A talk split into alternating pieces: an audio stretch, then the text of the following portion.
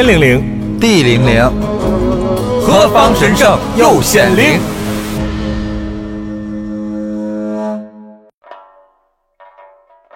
喜马拉雅的听众朋友，大家好，我叫夏荷。也许此刻您想问，夏荷是谁呀？我哪知道他是谁呀？人活一生，有的时候就在研究我是谁这件事儿，最终他也没有答案。也许很多听众朋友此刻忽然想起来了，夏荷，不就是我小时候那老同志吗？没错，就是我。您能说出这句怀疑啊，代表你也不再年轻了。为了装嫩呢，您最好把我假装遗忘。我相信有很多年轻的朋友啊，是真不知道我是谁。毕竟我是一个来自于上古时代的网红，到现在为止啊，足足得有十五年。那这些年轻的朋友们呢？您是否此刻已经把那个百度搜索打开了，开始搜夏荷的名字？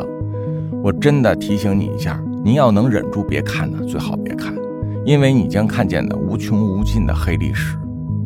尽管这些黑历史中闪耀着金子般的人性光辉。你是一个好人，你是一个好人，你是一个好人。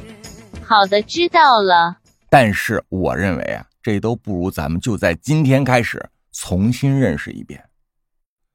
但是这节目不能光我一人说呀，这一人说也太像评书了。毕竟我的志愿也不是做一个东北单田芳。听众们，你们好。啊，sorry，单田芳老师，您在天有灵，不要怪我呀，我又开始蹭您热度了。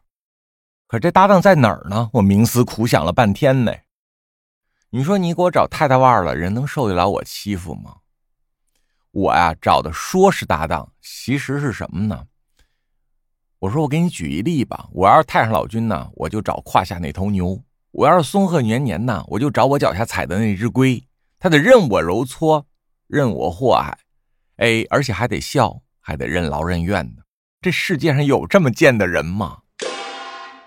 我说还真有一个，在那遥远的十三年前。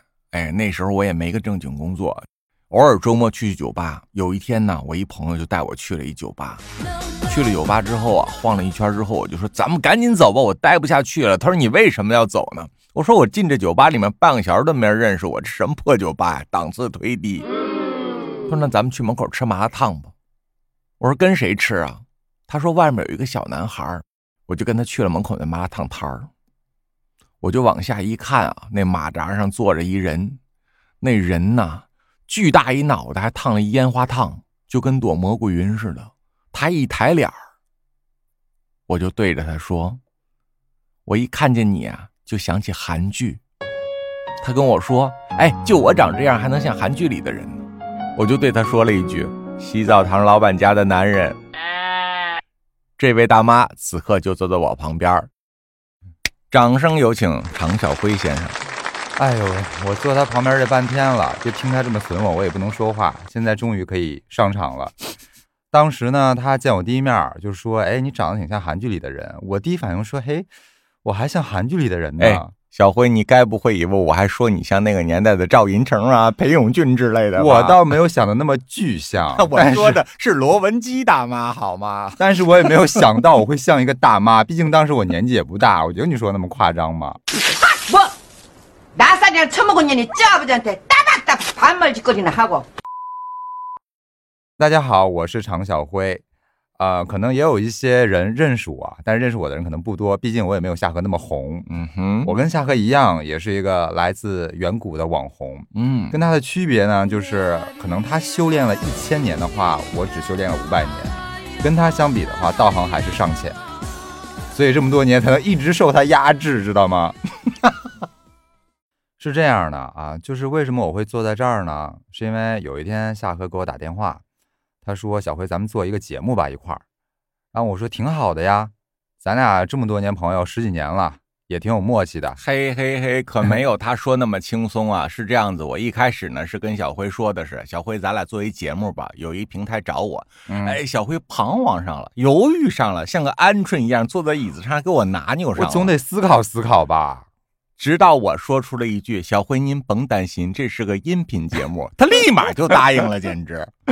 因为是这样的，音频说话就行了，不用 PS，也不用打光。我们要是做一个视频节目，估计就我俩这要求，偶像包袱得打一百多盏灯。哎，打一百多盏光，那还叫情感谈话节目吗？那叫烧烤节目，好吗？就观众看着我们俩在节目里面聊着聊着就自燃了，幻化成两颗舍利子掉地上了，然后我们这些好基友直接变成了烤鸡在现场。但是啊，你还别说，我俩一块做这音频节目，我还真挺有信心的。为什么呢？因为我俩认识十几年，有一个一直保持的一个老习惯，就是 通宵打电话。可能听众朋友要说，你俩有那么多话可以聊吗？哎，还真有。哎，只要一见面，一句话不说，一打电话四五个小时都放不下。小辉啊，你知道我为什么说有这好康非得把你勺子上吗？我想说了，小辉啊，咱这两年花了不少钱电话费，咱得往回搂搂本了，把电话费赚一赚，是不是？对，反正平时就是各种什么天上的、地下的，能聊的，就是能聊的各种聊，经常就是天一黑开始聊，一直聊到天亮。小辉啊，我跟你说，那节目总监有一天问我，嗯。他说：“那你要跟这常小辉搭档啊？你们这节目的主旨是什么？你想传输什么？”嗯，我当时心吓一跳。我说：“总监，你该不会还指望我俩传递什么正能量吧？” 我说：“总监，我跟常小辉这俩人要凑一块儿啊，我们俩的节目主旨就是背后说人闲话。”你真的很贱呢，你。哎，还真是，哎，不说不说人坏话的人生也太无聊了吧？哎，拜托小辉，你说这朋友之间打电话可不就是背后说人坏话吗？你说我要给你打，哎，我说小辉，您最近听李叉叉没有？哎，他可是个可歌可泣的人呐，就一起歌颂别人是吧？对。那歌颂别人就那俩词儿，哎，咱打个五分钟就挂五个来小时，那才叫真的神经病吧？对，那个歌颂别人也没什么可说的。不过啊，各位这个听众朋友也不用担心。呃，也不是只说别人闲话而已，我们可聊的东西挺多的。嗯，比如什么情感啊，破碎了；家庭啊，离异了；钱呀，被野男人骗光了；美妆，其实全靠韩国的朴院长。还有就是大家想聊什么话呢，也可以在这个评论区留言告诉我们。您留您的，反正我不回。对他就这么高冷，他就这么高冷一人，没办法。嗯，对我们这个节目呢。大家做好精神准备啊！我们主要输出的事儿啊，就是以碎三观为主。嗯，但是你们变相的看问题，我们这个节目，您要听个十七八七的，今后走入社会，哦，哪还有遇到渣男的份儿啊？都是你欺负别人，所以啊，这是一个变相的锻炼心智成长的节目。嗯，哎，我听你这么说下来，怎么还挺正能量啊？我们又正，还挺励志的。哎呦，好像真真是不幸，简直反向励志的感觉。一生就致力于传播负能量，这不小心又挣了。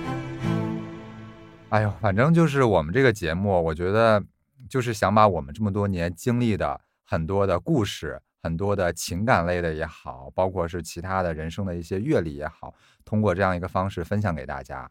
小慧，就是你刚才说这番话的时候，我有一种说咱们这频道就是你你不会，这是喜马拉雅，这不是 CCTV 啊，不是。不，我们就把它当成 CCTV 来经营，不可以吗？我们就足够的重视它，不可以吗？可以啊，希望我们在这里就能达到倪萍和周涛姐的效果，好吧？而且在这个过程之中呢，你也会从那种特别讨厌夏荷，觉得你丫谁呀？你天天劲儿劲儿的，你当你是个什么东西？你不过就是什么什么什么，不出三个月，往我这身边一趴，哎，趴在电视台里面，就等老佛爷喷我两口香呢。对，就等这个夏荷把你点醒呢。因为人生很多事情，大家其实都不敢面对特别真实的状况，但夏荷这个人呢，就是一个。反正说话也挺毒的，但是你仔细品品他说的话吧，确实也是那个理儿，是这样子。书说的话呢，叫最终答案，最终答案它都不好听，就像一个一个哇哇啼哭的婴儿刚降生。哎，路过一人说：“人生生而来就是为了迎接死亡的。”确实不好听，但是你说是不是事实呢？也确实是一事实。过不了两三年之后，他们也都觉得说：“叔，您说的是至理名言，因为人生就打你那话发生了。”总而言之啊，大家就持续关注我们后续的节目吧，内容绝对精彩。好了，此刻就让我们拿起《我爱我家》中丹姐的经典台词：“再见。”